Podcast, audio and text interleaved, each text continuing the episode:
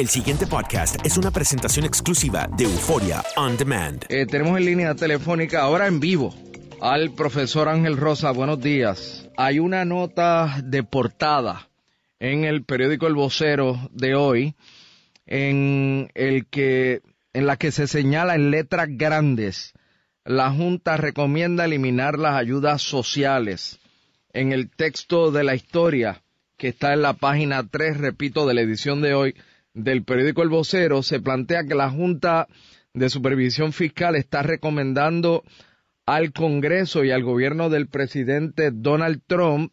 eliminar el eh, plan o programa de asistencia nutricional, mejor conocido como el PAN, o también se conoce como los cupones, ¿no? El, el programa eh, temporal para ayudas necesitadas, TANF, y el programa de sección 8 que permite que miles de personas en Puerto Rico bajo niveles de pobreza se beneficien aquí eh, del financiamiento para eh, tener una casa. El plan o la propuesta o la recomendación de la Junta al gobierno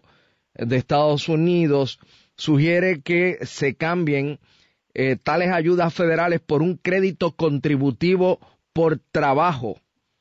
eh, así que el planteamiento básicamente es que se está eh, proponiendo eliminar la asistencia social aquí. Eh, ¿A usted qué le parece esto? ¿Cómo usted reacciona?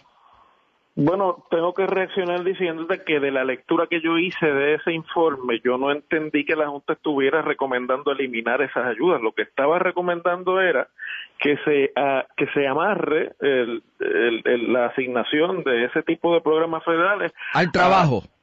que las personas estén activas en la economía formal en trabajo. Pero pero bueno mira eso trae obviamente el cuestionamiento de en qué trabajo. Es decir esta es una economía que en gran medida como resultado del problema fiscal y en gran medida como resultado de las medidas de los programas de ajuste y de austeridad que la propia Junta está recomendando, está perdiendo empleos y está perdiendo inversión y por lo tanto, pues uno tiene que preguntarse si tú vas a amarrar las ayudas federales a que la gente tenga trabajo en la economía formal, además quiere decir que no puede ser chiripeando ni por ahí por la calle, pues eh, básicamente se plantea un asunto de cómo es que eso va a suceder. Pero mira, en términos generales, yo creo que ese informe de, eh, anual que la Junta sometió al Congreso y al presidente como que está mandado por la ley, promesa que crea la Junta,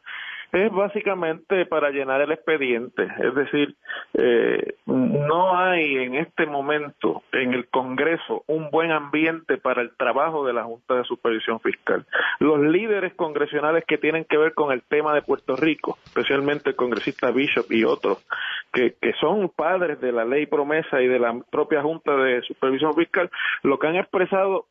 eh, en repetidas ocasiones es insatisfacción con el trabajo de la Junta y con las medidas que la Junta ha anunciado para reestructurar la deuda de Puerto Rico. Y eso lo que quiere decir es que tan pronto surja la oportunidad de vacantes en esa Junta, algunos nombramientos comienzan a vencerse ya a partir del año que viene en adelante, va a haber cambio en la membresía de la Junta de Supervisión Fiscal y hay gente que está sentada allí ahora que no va a estar sentada ahí después de esa de esa de, que ocurran las primeras vacantes. Hay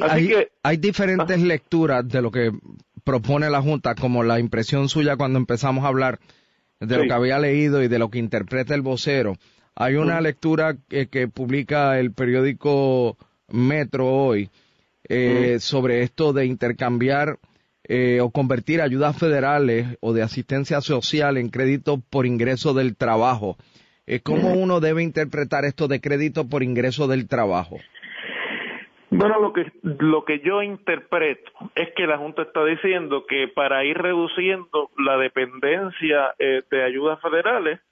se le exija, mira, y eso no lo dice solamente la Junta, se ha hablado en Puerto Rico por mucho tiempo y hasta se ha intentado en ocasiones anteriores que eso sea así. Eh, para tú poder acceder a esas ayudas, tú estés eh, activamente haciendo el esfuerzo de, ingresar en la economía a través de un empleo y entonces eso pues sacaría a la persona poco a poco a las personas del lado de la dependencia y los, los, los trasladaría al lado de la productividad y entonces haría más eficiente eh, la, la concesión de estas ayudas en Puerto Rico y cada vez menos necesarias. Pero vuelvo y te repito, eso es un escenario irreal a menos que la economía de Puerto Rico esté creciendo, la inversión eh, en Puerto Rico esté creciendo y por lo tanto se estén creando empleos porque en este momento esos programas son un paliativo al hecho de que en Puerto Rico la productividad es cada vez menor y cada vez produce menos la economía de Puerto Rico y hay gente que no, si no fuera por esas ayudas no podrían subsistir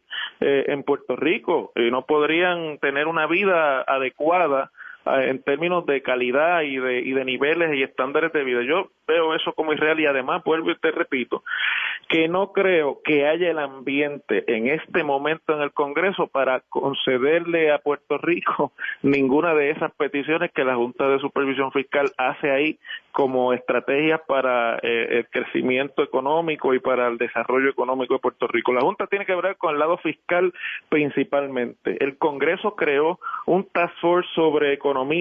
de Puerto Rico y ese, ese task force rindió un informe en diciembre pasado que estaba escrito por congresistas mismos y que realmente era un documento bastante flojo, que no tuvo ningún tipo de peso en, en, la realidad eh, legislativa congresional sobre Puerto Rico. Y en este momento lo que hay allí es un ambiente, en términos generales, de insatisfacción con el trabajo de la Junta. Y me parece a mí que no va a haber en ese sentido el ambiente necesario para cambiar nada que tenga que ver con eh, legislación federal sobre Puerto Rico. Pero, eh, pues, uno lo puede interpretar como un, un intento de que la economía de Puerto Rico tenga se vaya moviendo del lado de la dependencia hacia el lado de la productividad. El problema es cómo tú pones la gente a trabajar si no se están creando empleos, si no hay inversión suficiente en Puerto Rico, si de lo que se habla es de reducción inclusive de jornada laboral en el, en el gobierno y de reducción de la nómina gubernamental, que quiere decir pérdida de ingresos en la economía y de empleos en general en la economía, pues esos son, esos son recomendaciones irreales. Y no creo que deban crear, por lo tanto, con eso el pánico entre la gente en Puerto Rico que devenga ese tipo de ayuda federal. Esa es la realidad. Lo que se pone en ese papel ahora pasa a la consideración de los comités del Congreso, de, de algunos grupos allí en el Congreso y tú y yo sabemos que Puerto Rico no es prioridad legislativa en el Congreso de los Estados Unidos. El pasado podcast fue una presentación exclusiva de Euphoria On Demand. Para escuchar otros episodios de este y otros podcasts, visítanos en euphoriaondemand.com.